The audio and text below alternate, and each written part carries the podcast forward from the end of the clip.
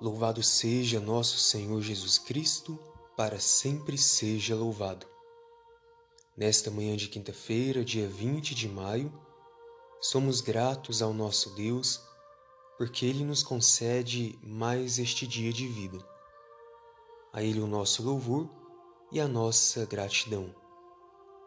E a você que reza conosco, meu irmão, minha irmã, desejamos um bom dia Vamos juntos apresentar a Deus as nossas intenções. E nesta quinta-feira rezemos de modo especial por todas as vocações de nossa Igreja. Rezemos juntos a nossa oração da manhã. Em nome do Pai e do Filho e do Espírito Santo. Amém. Senhor, na beleza deste dia que nasce, venho pedir-te paz, sabedoria e força. Hoje quero olhar o mundo com olhos cheios de amor, ser paciente, compreensivo, humilde, suave e bom.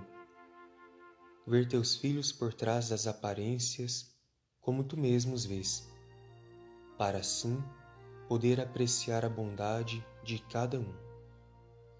Fecha meus ouvidos a toda murmuração. Guarda minha língua de toda maledicência. Que só os pensamentos que bendigam permaneçam em mim. Quero ser tão bem intencionado e justo, que todos os que se aproximarem de mim sintam tua presença. Reveste-me de tua bondade, Senhor, e faze que durante este dia eu te revele. Amém. Vamos agora ouvir a boa nova de Jesus. Hoje vamos meditar juntos o Evangelho segundo São João, capítulo 17, versículos de 20 a 26. Evangelho segundo São João, capítulo 17, de 20 a 26. Palavras que não passam palavras que libertam, palavra poderosa tem teu coração. Palavra por palavra, revelas o infinito. Como é bonito ouvir teu coração. Como é bonito ouvir teu coração. Como é bonito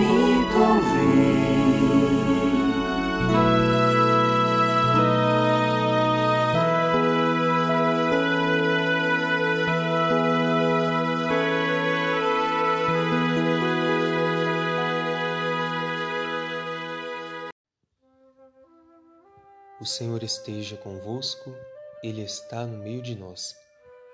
Proclamação do Evangelho de Jesus Cristo segundo João. Glória a vós, Senhor. Naquele tempo, Jesus ergueu os olhos ao céu e rezou, dizendo: Pai Santo, eu não te rogo somente por eles, mas também por aqueles que vão crer em mim pela Sua palavra, para que todos sejam um, como tu, Pai, estás em mim e eu em ti, e para que eles estejam em nós a fim de que o mundo creia que tu me enviaste. Eu dei-lhes a glória que tu me deste, para que eles sejam um, como nós somos um. Eu neles e tu em mim, para que assim eles cheguem à unidade perfeita e o mundo reconheça que tu me enviaste e os amaste, como me amaste a mim. Pai, Aqueles que me deste, quero que estejam comigo onde eu estiver, para que eles contemplem a minha glória, glória que tu me deste, porque me amaste antes da fundação do universo. Pai justo, o mundo não te conheceu, mas eu te conheci, e estes também conheceram que tu me enviaste. Eu lhes fiz conhecer o teu nome e o tornarei conhecido ainda mais, para que o amor com que me amaste esteja neles e eu mesmo esteja neles. Palavra da salvação. Glória a vós, Senhor. Queridos irmãos e irmãs, estamos na terceira parte da oração sacerdotal. Jesus amplia o horizonte, fazendo referência a todos aqueles que ao longo dos séculos vão acreditar nele por meio da palavra e do testemunho de seus discípulos. Depois ele pede por todos os crentes pede especialmente para eles uma união semelhante à que existe entre o Pai e o Filho. E pede mais ainda para que os crentes participem nessa união, nessa unidade divina. E o Senhor pede também a salvação de seus discípulos. Como o Pai está no Filho e o Filho no Pai, também nós, discípulos, precisamos estar com eles, para que o mundo creia que Jesus é o enviado do Pai. E esta união só é possível pelo amor, que é a única forma de uma pessoa estar em outra sem perder a sua própria identidade. Por isso, peçamos ao Senhor nesta manhã que Ele nos conceda a graça do dom do amor. E assim viveremos a unidade tão sonhada por nosso Deus. Que assim seja. Amém. E agora o momento da bênção para a água que você pode apresentar, a fim de que ela seja abençoada por nosso Deus.